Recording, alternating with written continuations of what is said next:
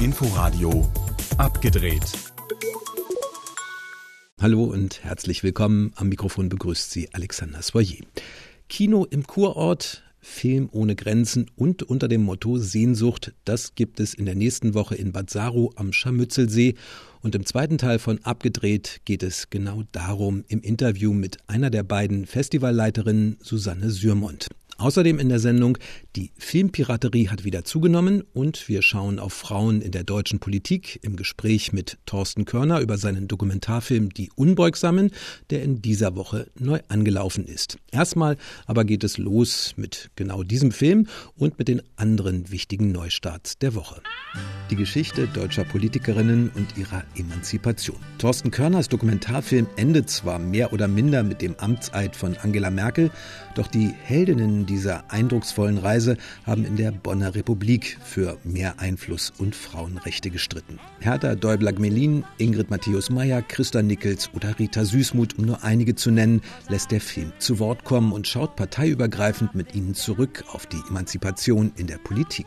Es muss geschmeidig wirken, aber hart erkämpft werden. In zwölf Kapiteln, nicht immer nur chronologisch, geht es von den Anfängen der Bundesrepublik bis zur Wiedervereinigung, gegen männliche Überheblichkeit und Übergriffe und für mehr weiblichen Einfluss und Anteil in Politik und Gesellschaft. Interviews, Archivaufnahmen, Anekdoten und stimmungsvolle Bilder der starren Bonner Architektur vereint Körner zu einem klugen, manchmal überraschenden Ausflug in die Vergangenheit und zu einem gleichzeitig heiteren und immer noch aktuellen Denkmal unwiderstehlich die Unbeugsamen.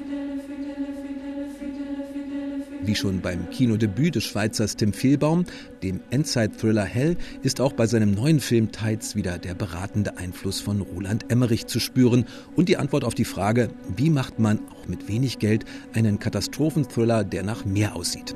In diesem Fall ist es das kostengünstige hamburgische Wattenmeer als spektakulärer Schauplatz einer überfluteten Erde in der Zukunft und aus Schlick wird Science Fiction, wenn hier eine Astronautin versucht herauszufinden, ob die Erde nach ihrem Untergang vor Jahrzehnten und der Flucht einiger weniger in ein anderes Sonnensystem vielleicht doch wieder bewohnbar gemacht werden könnte. Als Film nicht ganz so überzeugend wie Hell vor zehn Jahren, aber als internationale in Englisch gedrehte Produktion vielleicht eine Hollywood-Eintrittkarte. Tides.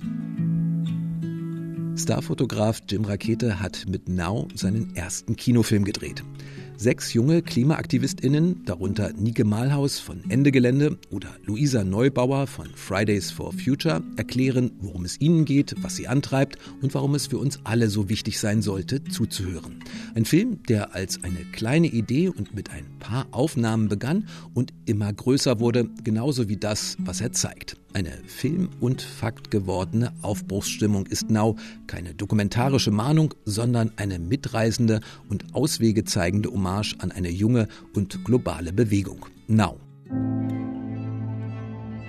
Der französische Stardramatiker Florian Seller hat mit The Father sein eigenes Theaterstück Le Père verfilmt und konnte keinen geringeren als Anthony Hopkins für die Titelrolle dieses, ja fast könnte man sagen, älter werden Thrillers gewinnen. Anthony, so heißt Hopkins auch im Film, leidet unter Demenz, ist pflegebedürftig und man erlebt mit ihm, wie wenig er sich auf seine Wahrnehmung verlassen kann. Geschichten, Erlebnisse und auch die Menschen in seinem Leben immer wieder ihre Erscheinung ändern.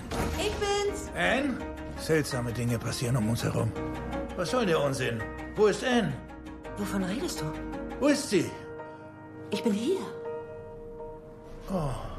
The Father ist ein Leinwandpuzzle. Es ist eine eigene Welt, in der sich Anthony nie mehr sicher sein kann, wo er ist, was man von ihm will, wer als nächstes durch die Tür kommt und sogar wer er selbst ist. Anthony Hopkins führt einen durch dieses gleichermaßen verwirrende wie klug angelegte Labyrinth und zeigt die Welt durch die Augen eines Mannes, der seine Welt verliert. Spannend und einfühlsam. The Father. Ein paar der vielen Neustarts dieser Woche im Überblick. Ebenfalls angelaufen und nicht zu vergessen die schöne und verträumte und ruhige Komödie Der Hochzeitsschneider von Athen sowie die reizvolle nach Neapel verlegte Jack London Romanverfilmung Martin Eden dass Thorsten Körners Dokumentarfilm Schwarze Adler über die Geschichte schwarzer Profifußballer in Deutschland vor gut zwei Monaten, also während der Fußball-EM im ZDF gezeigt wurde, das lag auf der Hand. Dass seine Dokumentation Die Unbeugsamen über die Geschichte von Politikerinnen in der Bundesrepublik nun jetzt passend zum Bundestagswahlkampf in die Kinos kommt, das passt zwar auch, geplant war das aber eigentlich anders. Thorsten Körner. Naja, der Film war ja schon im Frühjahr 2020 geplant. Damals war das Thema Gleichberechtigung, Sexismus gegen Frauen schon aktuell, stand auf der Tagesordnung. Das Thema hat nicht an Aktualität verloren jetzt im Wahlkampf 2021. Gerade wenn man äh, sieht, was heute passiert in Afghanistan, da wird eine ganze Generation von Mädchen und jungen Frauen wieder abgeschnitten von Bildung, dann hat das Thema, glaube ich, nicht an Aktualität verloren. Und das ist ja keine Geschichte von gestern, obwohl wir in die Vergangenheit reisen, sondern es geht darum, wie junge Frauen und Mädchen und Politikerinnen heute, mit welchen Leitbildern die durchs Leben gehen. Die Unbeugsamen, die Titelheldinnen von Thorsten Körners Dokumentation, das sind Frauen, die sich Stück für Stück in der Bonner Republik mehr Einfluss, mehr Rechte, mehr Plätze im Parlament erstritten haben. Petra Kelly, Ingrid Matthäus-Meyer, Christa Nickels, Rita Süßmuth zum Beispiel. Der Film ist ein Blick zurück, aber das heißt nicht, dass das, worum es im Film geht, heute kein Thema mehr wäre. Wir haben eine Bundeskanzlerin, eine Verteidigungsministerin, Ursula von der Leyen ist EU-Chefin, aber Merkel sagt selbst, eine Schwalbe macht noch keinen Sommer. Der Anteil von Frauen im Bundestag ist zuletzt zurückgegangen, so niedrig wie seit 1998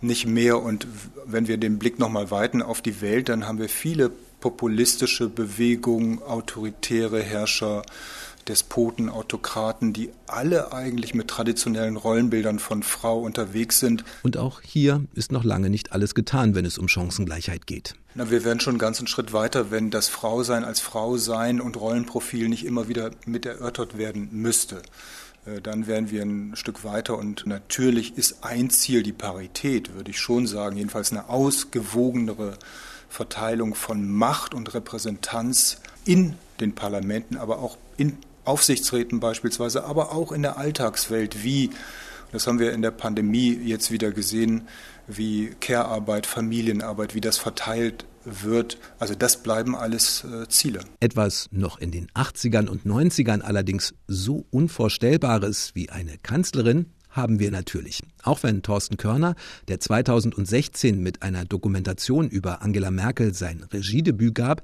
sie ganz bewusst in seinem neuen Film nicht in die Reihen der Unbeugsamen eingeordnet hat und auch nicht findet, dass sie unbedingt eine Feministin ist. Auf jeden Fall ist sie ja unglaublich bescheiden, äh, sehr integer und hat, glaube ich, auch deshalb dieses Etikett Feminismus immer für sich zurückgewiesen, weil sie selbst dann doch auch selbstkritisch sieht, ich habe meinen Lebensweg, meinen Aufstieg, meine Karriere nicht dem Feminismus in erster Linie zu verdanken, sondern der Art und Weise, wie ich in männlich konfigurierten Machtkonstellationen mich durchgesetzt hat und behauptet hat, auch mit männlichen Tugenden. Aber dann doch, würde ich sagen, überwiegend waren ihre Mittel dann doch eher klüger gewählt als bei ihren männlichen Kollegen und deshalb vielleicht, vielleicht eher weiblich. Thorsten Körners wunderbare, heitere und bildende Dokumentation Die Unbeugsamen jetzt im Kino. Die Pandemie, sie hat dafür gesorgt, dass in diesem Sommer fast in jeder Woche über 15, manchmal sogar 20 neue Filme in die Kinos kommen. Sie hat auch dafür gesorgt, dass vieles, was nur im Kino hätte laufen sollen, auf den Bildschirmen landet und gelandet ist. Und das nicht immer nur auf legalem Weg, wie aktuelle Daten belegen. Filme wie Black Widow, das Selbstmordkommando oder Godzilla vs. Kong konnten bereits wenige Stunden nach ihrer Veröffentlichung auf verschiedenen illegalen Plattformen heruntergeladen werden. Das berichtet die Website Torrent Freak. Bild- und Tonqualität sind im Original meist ebenbürtig, weil die Piraten Schwachstellen gefunden haben, den Kopierschutz der großen Streaming-Plattformen wie Disney, HBO Max oder Netflix auszuhebeln. So wurde der von Warner Brothers produzierte Film Godzilla vs. vs. Kong alleine 34 Millionen Mal illegal gestreamt. Auch der Disney-Film Black Widow hatte unter der Piraterie zu leiden. Bereits am ersten Wochenende nach dem Kinostart Mitte Juli sind die Besucherzahlen weit hinter den Berechnungen zurückgeblieben, während der Film seit Wochen die illegalen Download-Charts anführt. Das war mit ein Grund, weshalb Hauptdarstellerin Scarlett Johansson das Disney-Studio verklagt hatte. Die Corona-Lockdowns sind nach meinem Meinung vieler Experten schuld an der wiedergewonnenen Popularität der Raubkopien. Vor allem den Kinoketten gehen damit wertvolle Einnahmen verloren. Aber auch die Streamingdienste beklagen weniger neue Abo-Abschlüsse. Ein Beitrag unseres USA-Korrespondenten Markus Schuler. Mehr Streaming heißt in diesem Fall also mehr Piraterie. Mehr Streaming heißt aber auch weiterhin, dass man mehr entdecken kann, auch aus der Ferne, wie zum Beispiel beim BBC Real Online Dokumentarfilmfestival Longshots. 13 spannende Dokumentarfilme, eine Auswahl aus über 100 Nominierten, kann man auf der BBC Longshots Plattform entdecken und auch für die Filme abstimmen. Festivalleben aber in echt und sogar noch mit ein bisschen Urlaubsflair gibt es ab nächsten Donnerstag in Bad Saro und das sogar fast nach Plan und ohne große Corona-Bedenken im Vorfeld, so Susanne Sürmont, die gemeinsam mit Tanja Bernsen das Festival leitet. Also ich muss ganz ehrlich sagen, nachdem im letzten Jahr, also 2020, wir schon mit so einer gewissen, wie soll ich sagen, einer Mischung aus Naivität und festen Willen an die Planung rangegangen sind, war irgendwie überhaupt gar nicht für uns äh, denkbar, dass wir jetzt 2021 irgendwie ähm, unser Filmfestival nicht werden stattfinden lassen können. Vielleicht liegt das daran, dass wir eben an, an einer Örtlichkeit sind, die doch sehr luftig erscheint und dass wir uns auch von Corona Regelungen auch im letzten Jahr nicht haben abschrecken lassen. Und wir waren irgendwie, ich weiß auch nicht, wir waren wieder mit der nötigen, äh, ja, mit dem nötigen Gleichmut dabei und ja, sind eigentlich auch sehr optimistisch, dass das alles gut gehen wird. Motto, Thema oder Überschrift der diesjährigen Film ohne Grenzen Ausgabe vom 2. bis zum 5. September ist Sehnsucht. Geboren natürlich in einer Zeit, in der es extrem vieles gab, nach dem man sich sehnen konnte. Unbedingt, unbedingt. Also wir beschäftigen uns ja immer im Herbst des Vorjahres mit dem Schwerpunktthema. Und äh, man kann schon deutlich sagen, äh, das ist sicherlich auch aus einer Erschöpfung heraus, ähm, ist die Auseinandersetzung mit den, mit den Sehnsüchten, die jeder vielleicht für sich individuell auch so nochmal ganz neu irgendwie definieren musste, ist es so dazu gekommen, dass wir sagten, das ist eigentlich das Thema, was uns wirklich umtreibt und ehrlicherweise auch so der Wandel der Sehnsucht, ja, also dass ich mich mit 51 noch mal furchtbar nach meinen Eltern würde sehnen würden, würden, äh, war etwas, was ich, was ich mir gar nicht habe vorstellen können. Und insofern haben wir das so zum Thema gemacht, weil es irgendwie allen Leuten doch ähnlich geht. Jeder hat so neue Sehnsüchte, denke ich. So findet sich die Sehnsucht dann wirklich in fast allen Beiträgen und Programmpunkten von Film ohne Grenzen wieder. Wobei man natürlich dazu sagen muss, Sehnsucht ist ein sehr weiter Begriff, ein sehr unterschiedlich auslegbarer und ein vielseitiger dazu. Susanne Sürmont. Ja, wir versuchen das eben natürlich, weil es eben so facettenreich ist, auch unter den unterschiedlichsten Facetten ähm, zu durchleuchten. Es gibt eben vielleicht die Sehnsucht nach künstlerischer, akademischer Freiheit.